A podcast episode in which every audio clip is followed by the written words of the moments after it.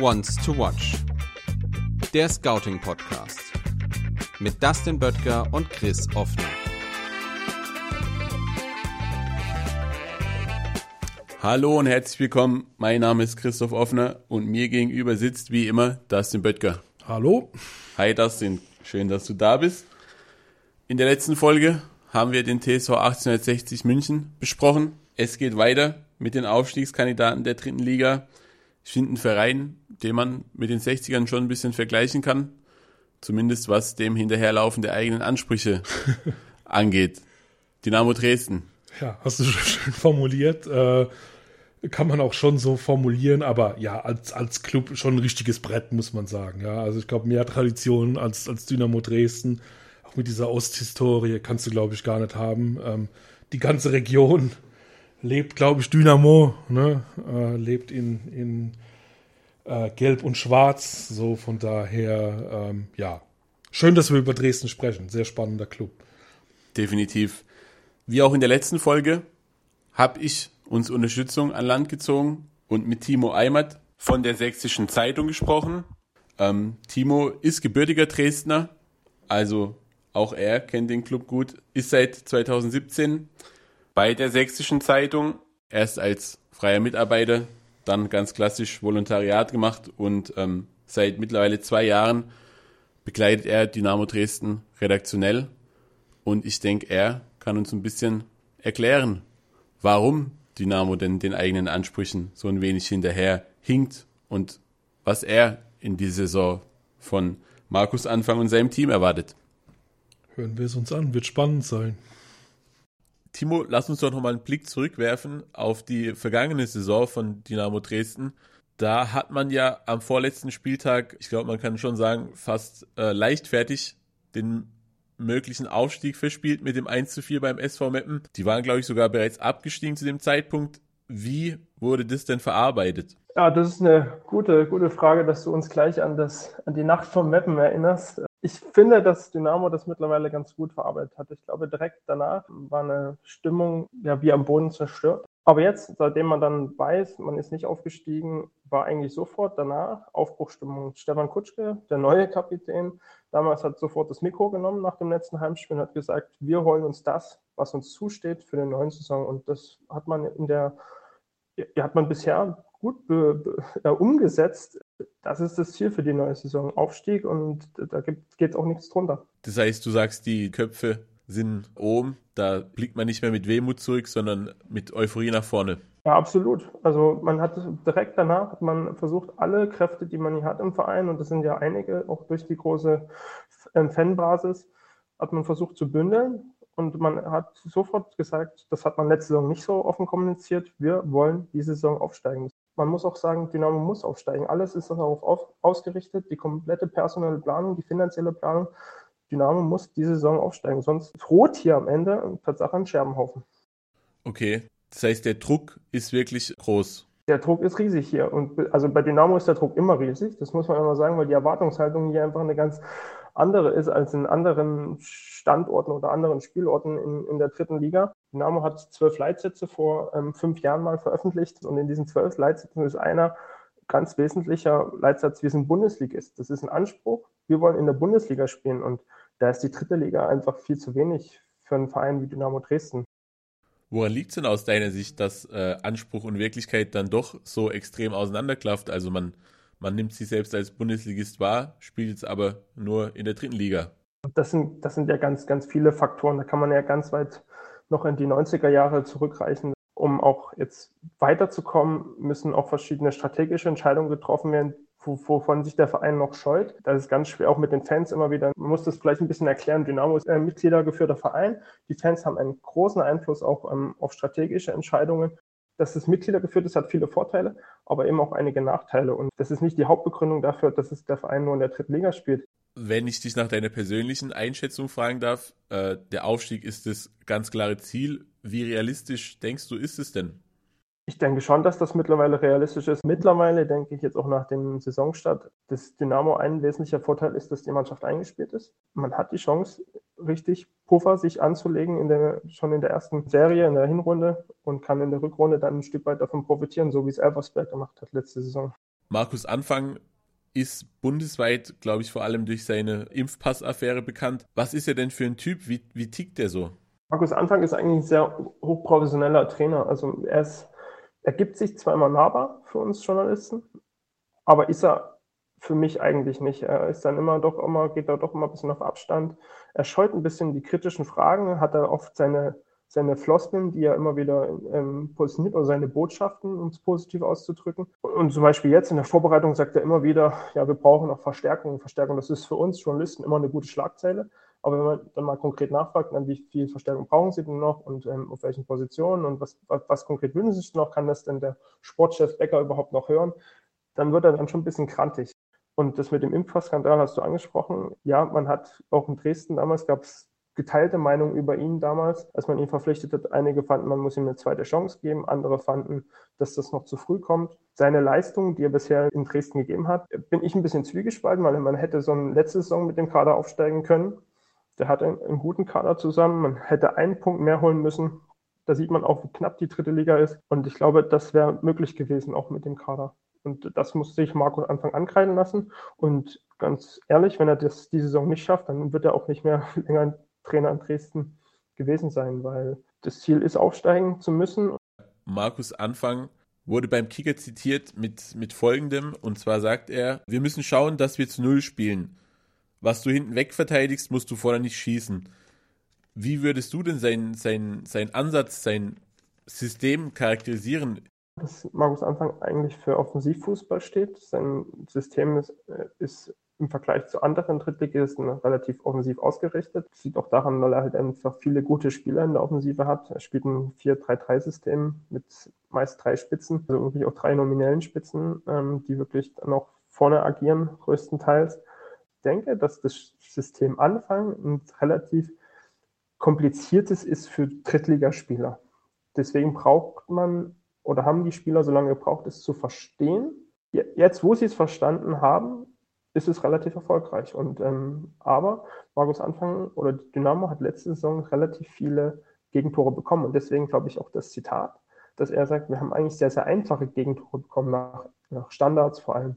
Ahmed Arslan war in der vergangenen Saison der Fixpunkt im Dynamo-Spiel. Wie schwer wiegt denn sein Verlust? Oder sagst du, es ist vielleicht sogar eine Chance, dass man die äh, Scorerlast auf mehreren Schultern verteilt? Ich muss dem kurz widersprechen. Ich glaube nicht, dass Ahmed Aslan der Fixpunkt im Dynamo-Spielsystem war, sondern der Fixpunkt sind tatsächlich beide offensiven Mittelfeldspieler gewesen. Zudem gehört neben Ahmed Aslan oder gehörte neben Ahmed Aslan Niklas Hauptmann. Und das hat man letztens festgestellt, wenn, wenn dieser Spieler fehlt, den Markus Anfang ja auch noch aus Kölner Zeit kennt, der ihn extra nach Köln auch geholt hat von Dresden damals. Wenn der Spieler fehlt, dann bricht Dynamo äh, etwas ganz, ganz Wichtiges weg. Natürlich ist das ein Verlust, wenn ein Spieler 26 Tore schießt in einer Saison und dann geht.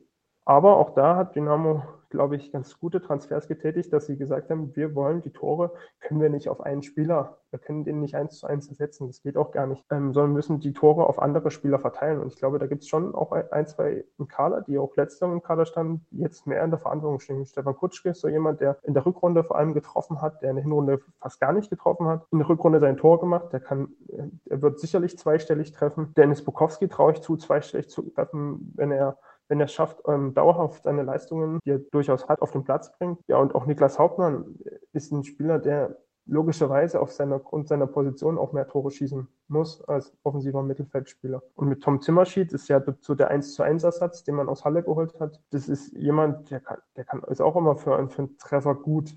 Wir haben ja durch die KI, durch die Algorithmen so eine äh, generierte Aufstellung, die wir quasi als Schablone mal drüberlegen, was, was denn tatsächlich gespielt wird. Du hast schon gesagt, Markus Anfang lässt eigentlich relativ konstant im 4-3-3 spielen. Wenn wir es einfach mal durchgehen, was ist nach deinen Eindrücken der Vorbereitung, was ist da die favorisierte Aufstellung? Also im Tor ist ja relativ klar, da gab es die Entscheidung am Wochenende, dass Stefan Toljac die Nummer 1 ist. Auf der rechten Seite, rechte Ausverteidigerposition wird Claudio Kammer Lieberknecht spielen. Das hat er letzte Saison schon immer gespielt. In Verteidigung bilden Kevin Ehlers und Jakob Lewald. Links spielt Kion Park, Nationalspieler von Südkorea. Auf der 6 spielt Paul Will.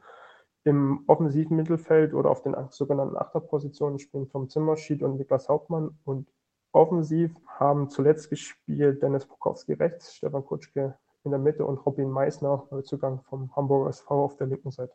Das war die Einschätzung von Timo. Vielen Dank. Dustin, Markus Anfang ist in seiner zweiten Saison Dynamo-Trainer. Ähm, ja, hat sich vielleicht so ein bisschen selbst um eine größere Karriere gebracht mit seinem Impfskandal. Da war ja was, stimmt. da war ja was, musste aufgrund ähm, des fehlenden Impfnachweises seinen Job bei Werder Bremen aufgeben. Abgesehen davon, wie tickt Markus Anfang fußballerisch? Ja, du hast es gesagt. Also generell eigentlich ein Trainer, der sich so um eine höhere Karriere eigentlich wirklich selbst gebracht hat mit dieser, nennen wir es mal, sehr unglücklichen Nummer in, in Bremen und diesem eben fehlenden Impfnachweis, wie du es gesagt hast. Ähm, ja, generell eigentlich, glaube ich, ein Trainer im, im, im, besten Alter, 49 Jahre alt. Ähm, jetzt, wie du es auch gesagt hast, im zweiten Jahr in, in Dresden. Von den Fähigkeiten her eigentlich auch ein Trainer, der schon eigentlich einen Bundesligisten trainieren könnte. Ja, ähm, generell zu ihm hat ein sehr klares 4-3-3 offensiv. Eigentlich hält er auch wirklich sehr, sehr oft und sehr, sehr lange dran fest. Äh, defensiv wird dieses 4-3-3 meist zu einem 5-2-2-1. Das ist auch nicht so ganz gängig, ähm, aber, aber schön zu sehen. Auch das hält sich ähm, oder, oder wird sehr, sehr oft praktiziert. Also die Spieler wissen, was sie äh, zu tun haben. Wo wir letzte Woche noch der, die, die, italienischen Minimalismus uns angeschaut haben mit Jacobacci bei 1860, ist jetzt sein, sein Spielstil eigentlich komplett anders. Ja, also generell Fokus ähm, auf Kombinationsspiel. Passspiel ist sehr kurz angelegt, Kurzpässe, oft, oft über Dreieckslösungen ähm, im, im Aufbau gelöst. Trotz allem schafft er es auch, eine gewisse Balance reinzubringen. Es ist auch kein, kein Hurra-Fußball und wir rennen alle nach vorne und nach uns die Sinnflut, sondern ähm, man schafft es auch schon, äh, nach hinten abzusichern ähm, mit der jeweiligen Defensivkette. Aber generell ist es so, vorne Pressing ist, ist auch schon, ähm, ja, Markus Anfang Fußball. Also man, die, die ersten Ketten laufen sehr, sehr oft an. Was wiederum schön zu sehen ist, ähm, dass, dass die Deckung defensiv aber dann tatsächlich noch so diese klassische Manndeckung ist in sehr, sehr vielen Fällen.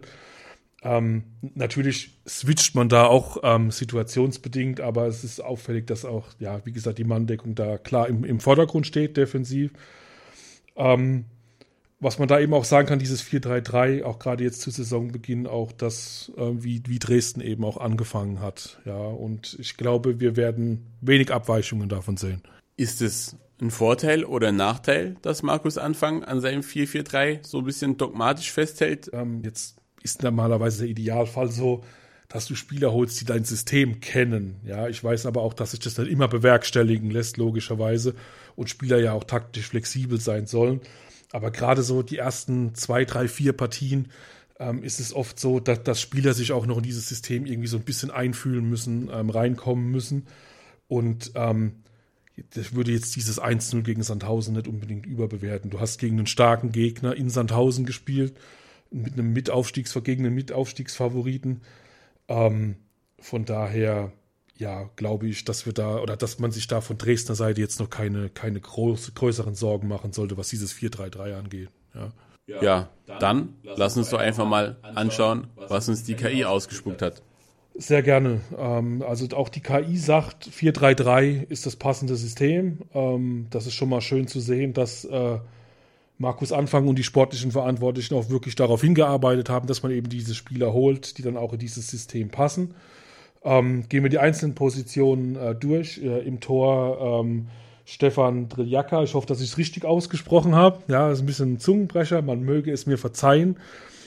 Ähm, links hinten der nächste Zungenbrecher mit Kyo Yun Park, äh, Südkoreaner, ähm, neu aus Bremen gekommen. Ähm, dann haben wir die Innenverteidigung bei uns mit Lars Bühning, Kevin Ehlers. Äh, rechts hinten äh, mit Kirilo Melitschenko. Äh, defensives Mittelfeld haben wir Paul Wiel, beziehungsweise die KI, nicht wir. Ähm, äh, zentral ähm, davor äh, Tom Zimmerschied und Niklas Hauptmann. Ähm, auf den Außenbahnen ähm, Lukas Cueto, auch wenn aktuell verletzt, aber sollte, wie gesagt, Minuten bekommen, wenn er wieder fit ist. Ähm, auf rechts die Laie von RB Leipzig, Dennis Borkowski.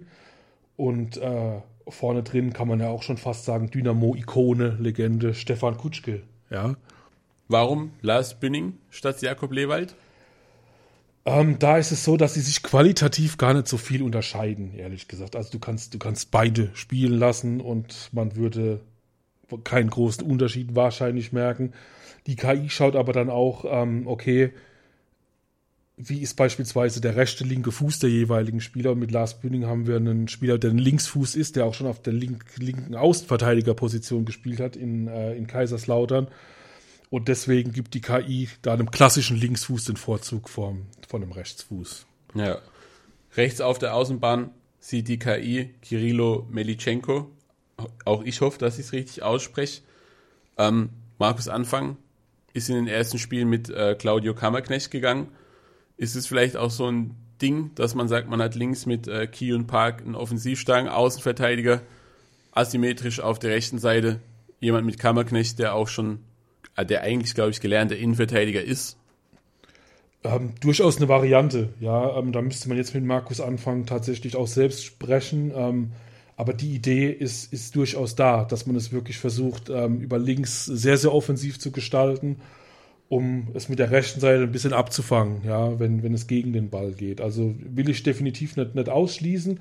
Ist aber auch schön zu sehen, dass der Kader so zusammengestellt ist, dass man eben unterschiedliche Varianten gehen kann. Ja, spricht für Dynamo Dresden in dem Fall. Dann lass uns jetzt noch zu den Ones to Watch kommen. Dustin, wen hast du dir notiert? Genau, auch da, wie gesagt, wieder fünf Stück, die besonders ins Auge fallen, beziehungsweise die besonders wichtig sind für, für, für Dynamo Dresden ähm, aus Datensicht. Ähm, auch hier fangen wir an mit dem Torhüter. Nochmal Stefan Triljaka. Man möge es mir nachsehen, wenn der Name nicht passt. Ähm, ja, auch einer der, der, der, der besten Torhüter ähm, in, der, in der dritten Liga, muss man sagen. Hatte am Anfang, als er nach Dresden gekommen ist, so den ein oder anderen Wackler. War nicht ganz so sicher, hat sich aber sehr, sehr gemacht, muss man sagen. Generell auch äh, ein, ein, Spieler, was die Qualitäten angeht, der durchaus jetzt, sag mal, Nummer drei bei einem Bundesligisten sein könnte und sich durchaus ja, zu einer guten Nummer zwei entwickeln könnte zukünftig. Also ist man gut aufgestellt, was die dritte Liga angeht, mit, mit, mit Triljaka im Tor. Generell auch da mit Kevin Broll dahinter wäre ein ähnlich guter Mann. Ja, fällt nicht, fällt nicht viel ab im Vergleich zu ihm. Dann ähm, der zweite, äh, der Wants to Watch, ist Kevin Ehlers, äh, Innenverteidiger, ähm, Typ ähm, Balleroberer. Also da steht erstmal die, die, die Defensive im Fokus. Ähm, generell auch er ein Spieler, ähm, eigentlich zu gut für die dritte Liga, muss man sagen. Könnte auch Kaderspieler in der, in der, in der Bundesliga sein. Und er hat das Potenzial, sich tatsächlich auch zu einem, zu einem sehr guten Bundesligaspieler zu entwickeln. Glaube, ähm, da sollte Markus anfangen, möglichst viel auf ihn setzen, ihm, ihm viele Minuten geben. Was aber, glaube ich, auch passt. Das, wird, das sieht Markus Anfang wohl auch ziemlich ähnlich, ja. denke ich. Wie du sagst, Typ Balleroberer, also ein Innenverteidiger, der auch, ähm, ich sag mal, bei dem die defensive Kernkompetenz im Fokus steht. Ja, kann auch durchaus mal ein bisschen rustikaler zu Werke gehen. Ähm, aber das sind ja generell auch, glaube ich, so die Typen, die es ganz gut schaffen, mal dann Publikumsliebling zu werden, ähm, gerade auch bei, bei, bei Dynamo Dresden. Und ich will jetzt dieses Balleroberer auch überhaupt gar nicht irgendwie kleinreden, weil die brauchst du einfach in der Mannschaft. Nur mit, mit schönen Spielern wirst du gerade in der dritten Liga nichts gewinnen. Da brauchst du auch mal jemand, der schon mal ordentlich hinklotzen kann. Und da bist du mit Kevin Ehlers wunderbar aufgestellt. Ja. Kion Park ist der nächste, den wir auf der Liste haben. Der ist sogar schon Jürgen Klinsmann aufgefallen. Hat im Sommer, glaube ich, für die südkoreanische Nationalmannschaft debütiert. Genau, gebe ich dir recht. Äh, hat er auch. Ähm, also hat sich eben bis nach Südkorea auch rumgesprochen, dass, dass er Fußball spielen kann. Ähm, Neuzugang, wir haben es schon angesprochen, von, von Werder Bremen. Ähm, typ äh, inverser Flügelverteidiger. Hört sich auch so ein bisschen hochgestochen an. Ich will es mal ganz kurz erklären. Ist eigentlich jemand, der, ich sag mal, ja, bis zur Mittellinie seine Außenbahn hält, aber dann auch durchaus ins, ins Zentrum gehen kann, um da einen Aufbau voranzutreiben. Ja, also das, das macht dieses Aufbauspiel von, von Dresden so, so ein bisschen variabler. Du hast es ja auch angesprochen, ähm, mit diesem asymmetrischen, das würde da auch dann sehr gut zur, zur, zur Geltung kommen, wenn man eben Park verstärkt versucht, in den Aufbau mit einzubinden. Ja. Ähm, generell von seiner Qualität ist, kratzt auch er an der, an der Bundesliga ähm, und kann sich auch zu einem, zu einem sehr guten Bundesligaspieler entwickeln. Und ich denke, er hat auch sein letztes Länderspiel ähm, abgegeben. Denke, da kommt noch ein bisschen was. Ja, dann sein möglicher Vordermann, so er denn mal sich von seinen Adduktorenproblemen erholt, Lukas Cueto. Genau, du sagst es, jetzt mit Adduktorenproblemen ähm, außer Gefecht gesetzt, immer ein bisschen doof, wenn man Neuzugang ist, die Saison startet und man kann erstmal nicht dran teilnehmen, kann sich das Ganze von der Tribüne aus anschauen.